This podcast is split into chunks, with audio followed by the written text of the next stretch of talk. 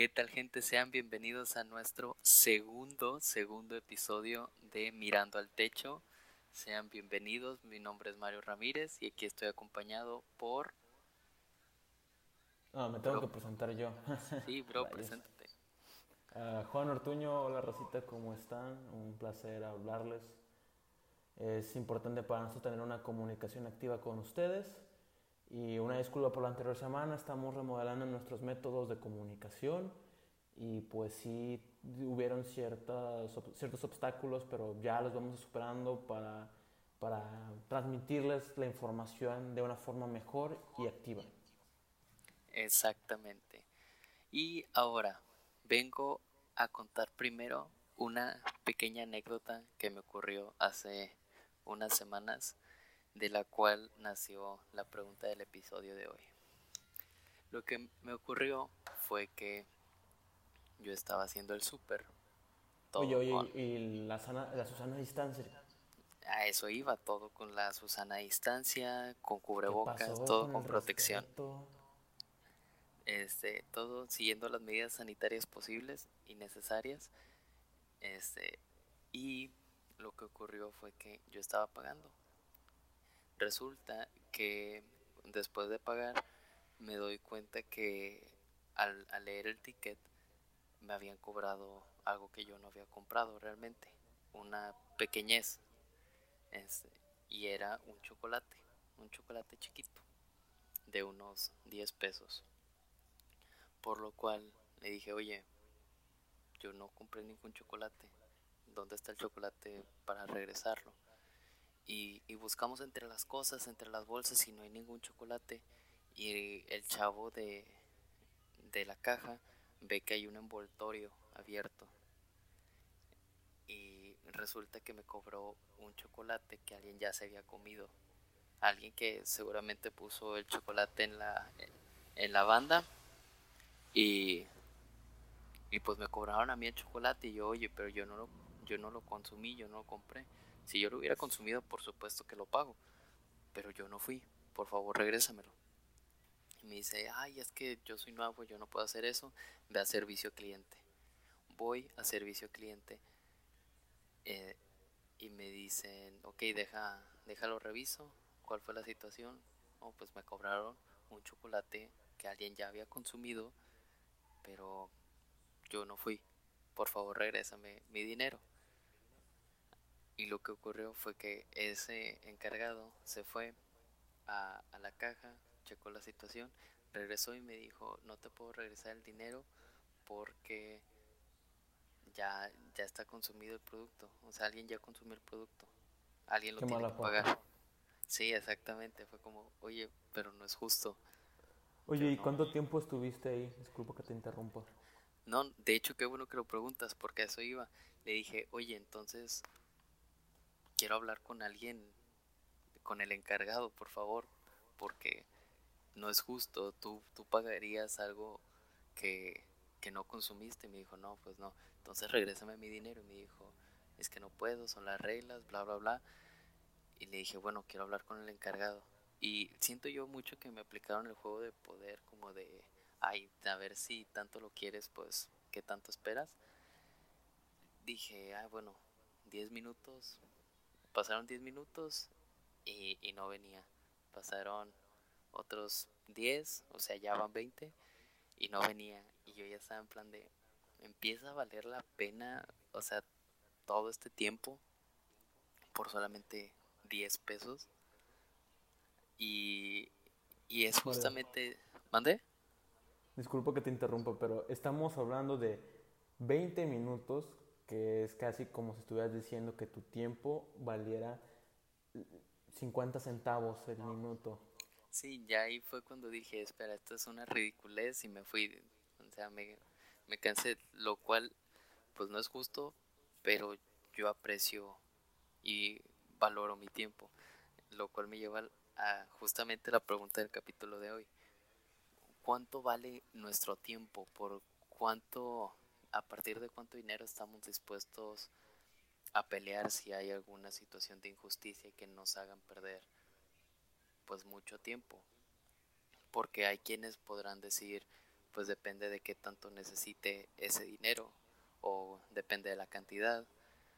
Porque, por ejemplo, le hice, le hice esta pregunta a unos amigos y, me, y unos me dijeron, no, pues a partir de mil pesos. Les dije, ok, ¿y si, eh, y si te cobran, por ejemplo, 99, no digo 999 pesos de más, ya no haces nada o si haces algo. Así que se vuelve una, como que un área muy gris de, de a partir de cuánto comienzas a, exigir. Pero pues primero me gustaría hablar un poquito sobre qué, qué, es lo que conocemos el dinero, cómo llegamos al dinero que, que tenemos ahorita, un poquito de, de, contexto antes de responder esta pregunta de cómo nos comportamos con, con este activo. Si me permites, Juan.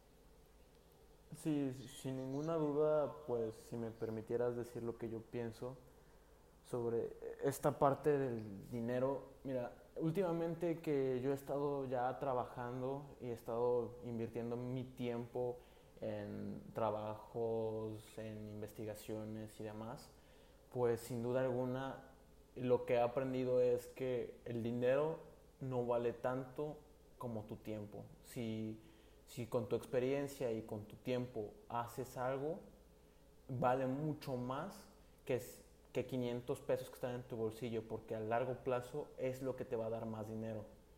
Tu conocimiento y lo que estás invirtiendo a futuro va a ser lo más importante. Claro está que, o sea, yo te entiendo que si el enojo de que te estén robando dinero por un chocolate que posiblemente sea una, una casa de cartas o un engaño del mismo, de la misma tienda para que los cajeros se coman ese chocolate y que poco a poco estén pasando por la caja esas bolsas basura que de chocolate que se comieron ellos para no cobrar, para que no les cobren a ellos el dinero. Exactamente. En cuanto a, perdón, perdón por la interrupción, pero en cuanto a, imagínatelo a gran escala, que se lo apliquen a más de una persona, vienen siendo miles, quizás millones de pesos que de 10 pesos en 10 pesos pues le fueron quitando a la gente que no que realmente no consumió eso, me explico. Sí, al final eso, ese es un tipo de, mental, de pensamiento y mentalidad que utilizan muchas personas, de que poco a poco si yo, me, si yo le quito un peso un día y le quito otro peso otro día, para el final del año ya tengo 365 pesos. Exactamente. Y, y así vas generando una pila, una pila de dinero, vaya, entonces, aquí es donde se denota la importancia de qué es el dinero, cómo lo utilizas, qué es tu tiempo, cómo inviertes eh, y llegamos más, más allá, más a fondo a la economía del comportamiento. No sé si Mario quisiera explicar más a fondo de este tema.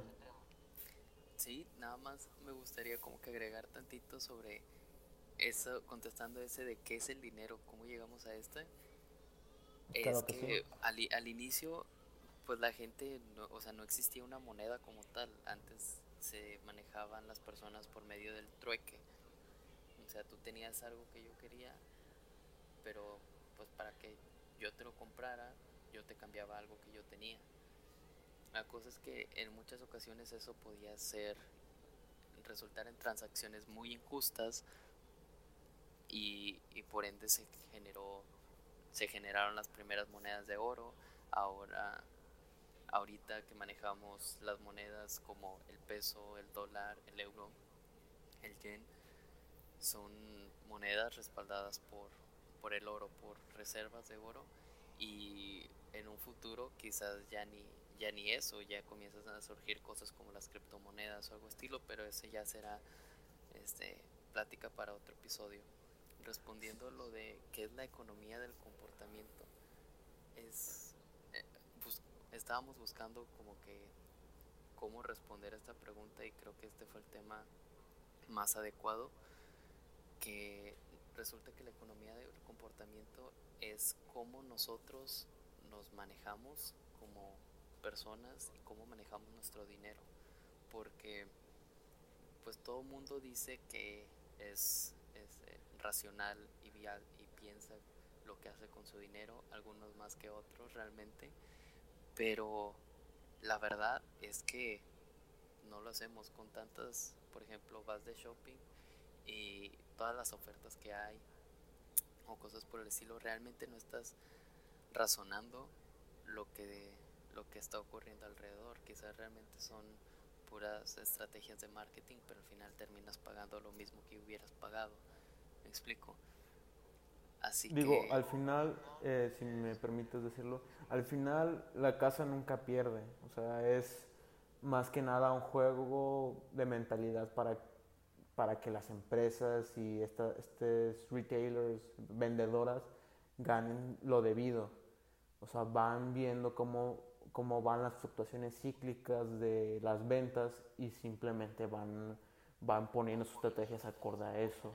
Sí, ellos lo que buscan es, eh, es, ellos lo que buscan es maximizar sus, sus ganancias este, y en ocasiones es sin importar como que cómo afecte a las demás personas, puesto que como estaba diciendo, la economía de comportamiento pues son más de una cosa, no es nada más cuánto dinero tienes, sino el contexto en el cual te encuentras, cómo te sientes, este, cómo está todo aquello que te rodea.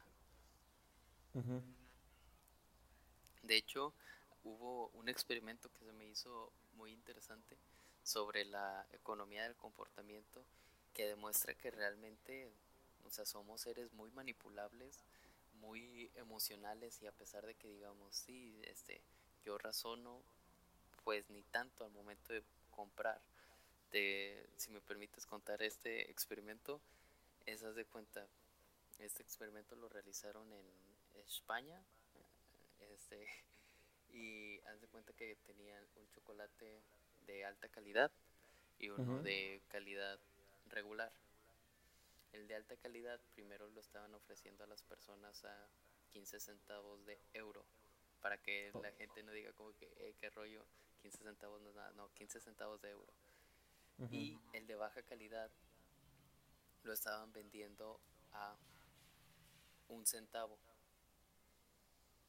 Empezaron, a, empezaron a ofrecerlo en una plaza y tú cuál crees que, que fue el que más compró la gente? El de, bueno, desde mi punto de vista, pues el de calidad media pues ahí es donde te, vas a sorprender. La gente compraba pues por 15 centavos un chocolate de buena calidad, era un chocolate belga, los cuales son famosísimos por su calidad, es una ganga. Sí, sí, sí, muy ricos. Son muy ricos realmente, así que la gente, es la mayor parte, pues la gente compró el de 15 centavos, pero ese fue como que la primera parte del experimento. Lo interesante es cuando le restan un centavo a cada uno de estos chocolates al precio. O sea que el de alta calidad lo estaban vendiendo a 14 centavos y el de calidad media lo estaban regalando. ¿Ahí qué crees que pasó?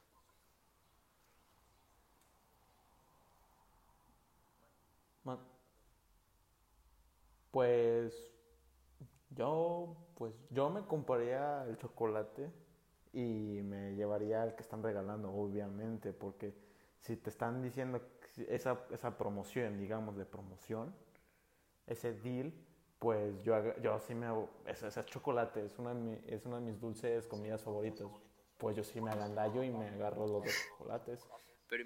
Pero pues en ese, en ese caso, en el experimento, solamente le permitían a la gente tomar uno. Y lo interesante fue que pues el resultado se volteó completamente. La gente se fue por el chocolate gratis. ¿Por qué? Por el simple hecho de que era gratis. Pero si lo piensas y lo analizas, realmente nada más de una, de una parte del experimento a la otra, pues nada más les bajaron un centavo. ¿Cuál fue la, la diferencia? Pues nada más nosotros como seres humanos, que somos, quieras o no, seres bastante manipulables. ¿No crees? Sí, creo, creo más que nada que se piensa de esta forma.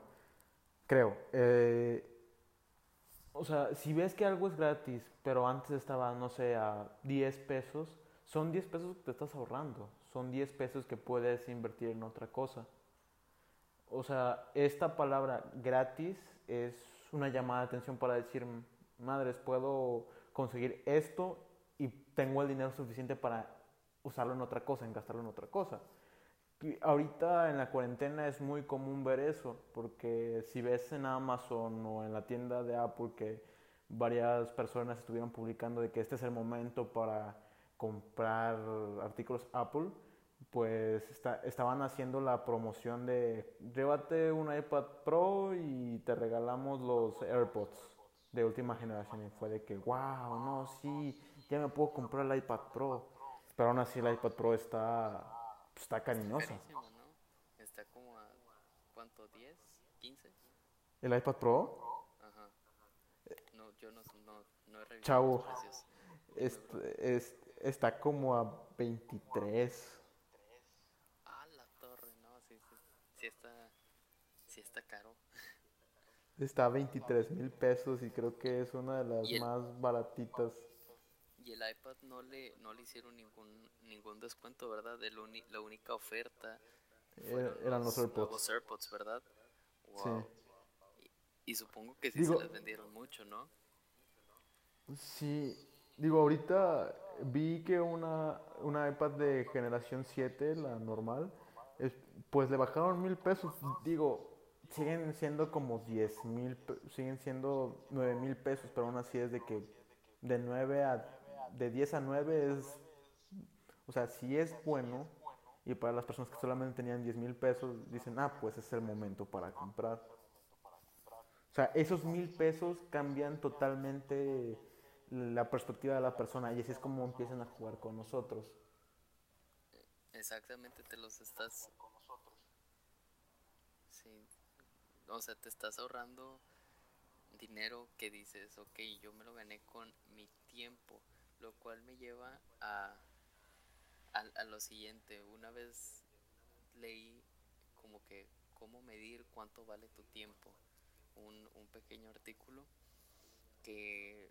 Bueno, aparte de segundos, asumiré yo. Ah, sí, sí, sí, o sea, ¿cuánto vale una hora tuya? Ponle. Ok. Este, lo cual se me hace, bueno, primero lo voy a, lo voy a contar. El artículo lo que, lo que compartía era que para medir cuánto vale tu tiempo tenías que decir, ok, yo gano tanta cantidad, o sea, mi salario es esto o yo gano al mes esto y ya nada más lo haces la división ponle tú que si tu salario quizás sean dos mil pesos la hora, así un numerote grande, viene siendo un salario muy grande, pues que no consideres como que hacer cosas que no harías, o sea, por las que no pagarías eso, en la cual no invertirías tal, tanta cantidad.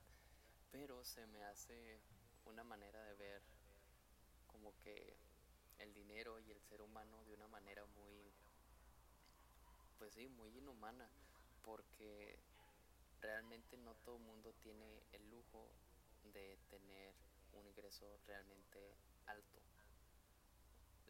Estas, es, bueno, siento yo que sería como menospreciar el tiempo de las personas que no tienen realmente un ingreso este, extraordinario.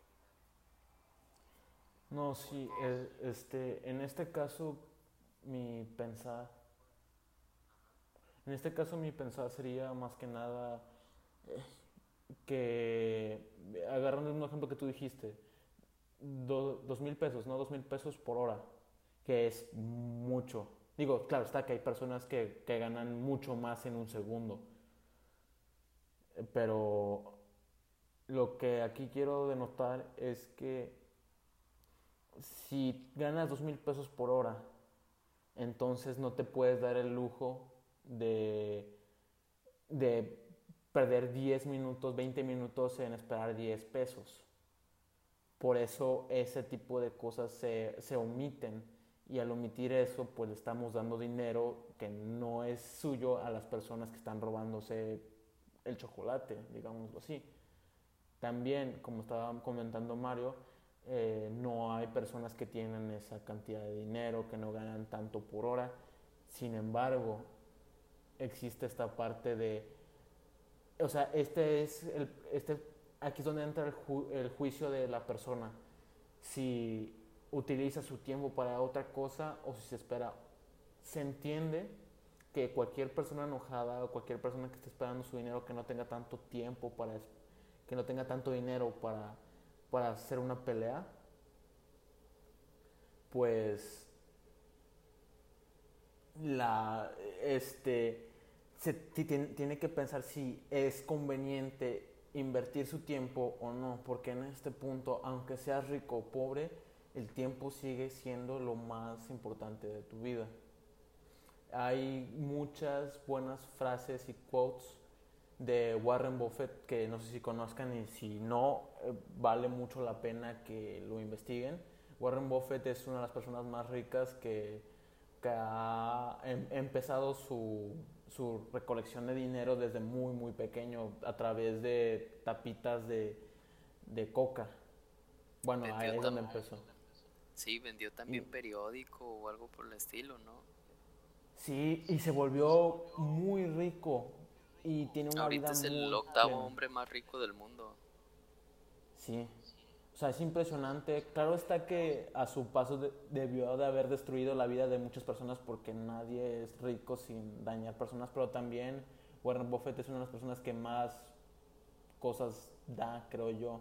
No tanto como Bill Gates, pero pues sí, o sea, es importante notar que este hombre dice, mm, yo, yo, yo lo veo así, ni con todo el dinero del mundo puedo ganar tiempo el tiempo es una de las herramientas más importantes de, la vida de uno. Y es, sea rico o pobre, es lo más vital que cuides de esto, porque una vez que lo pierdes, ya no lo tienes y no lo puedes regresar. Exactamente, qué, qué buena reflexión y, y, creo que es también parte del, del propósito del capítulo de hoy que todo mundo reflexionemos y pensemos acerca de cómo evaluamos nuestro tiempo y en qué lo en qué y en quiénes decidimos invertirlo. Porque es algo que, que como tú dijiste no vuelve. Así que tenemos que reflexionar y, y tomar decisiones correctas y tratar de evitar el tomar decisiones meramente basadas en, en las emociones, porque en ocasiones eso puede guiarnos a tomar decisiones que a la larga pueden ser incorrectas, ¿no crees? Sí, más que nada, eh, vaya, uno aprende que cuando trabaja, los que trabajen o no trabajen, cuando uno trabaja, estás no solamente utilizando tu tiempo para ganar dinero, sino para ganar experiencia. Y la experiencia es invaluable. Es lo mejor que, puede, lo, que puedes tener, porque ese granito de arena puede ser lo que te ayude a subir a otra escalera o que te ayude a tener otra experiencia. Vaya, más que nada, lo que inviertes es tu tiempo y aquí en la parte de inversión, porque quiero hacer gran, gran hincapié en esto, es que ahorita México está teniendo una decadencia en su economía y también se ven los números y las estadísticas que muchos de los mexicanos no tienen, no tienen inversiones a largo plazo o a corto plazo. Y lo que vale la pena aquí es pues tener, eh, tener la mentalidad y la capacidad de analizar oportunidades, porque hay mil y una oportunidades de inversión aquí en México solamente, y le estamos dando la economía para que la economía nos dé a nosotros. Es mejor tener, invertir tu dinero que tenerlo guardado, porque se devalúa y pierde, pierde todo el sentido de tener el dinero. Así que entre más hagas fluir tu dinero, mejor. No estoy diciendo que se lo gasten todos en cualquier cosa, lo cual también es bueno, pero es importante invertir lo que ganas, con tanto dinero como experiencia. Y ahorita que tenemos tiempo por la cuarentena, se recomienda mucho investigar sobre esto. Así que si es el tiempo no regresa como la entropía, una disculpa por, por incluir la ciencia. Soy gran fan de eso. Mil disculpas, pero así soy yo. Una disculpa, Rosa. Eh, bueno, este es todo lo que tengo que decir, solamente aprender a invertir porque ahorita en mi trabajo estoy viendo que una, hay inversiones, hay oportunidades y que hay que analizarlas. Eh, todo tiene que ver con la tasa de interés. No, les no, no creo que, si quieren les podemos dar una plática sobre eso, pero después sí.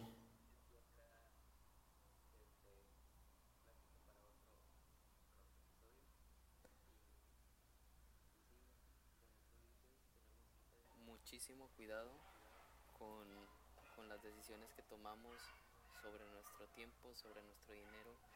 Y ahorita en este momento es cuando quieras o no este, tenemos más tiempo.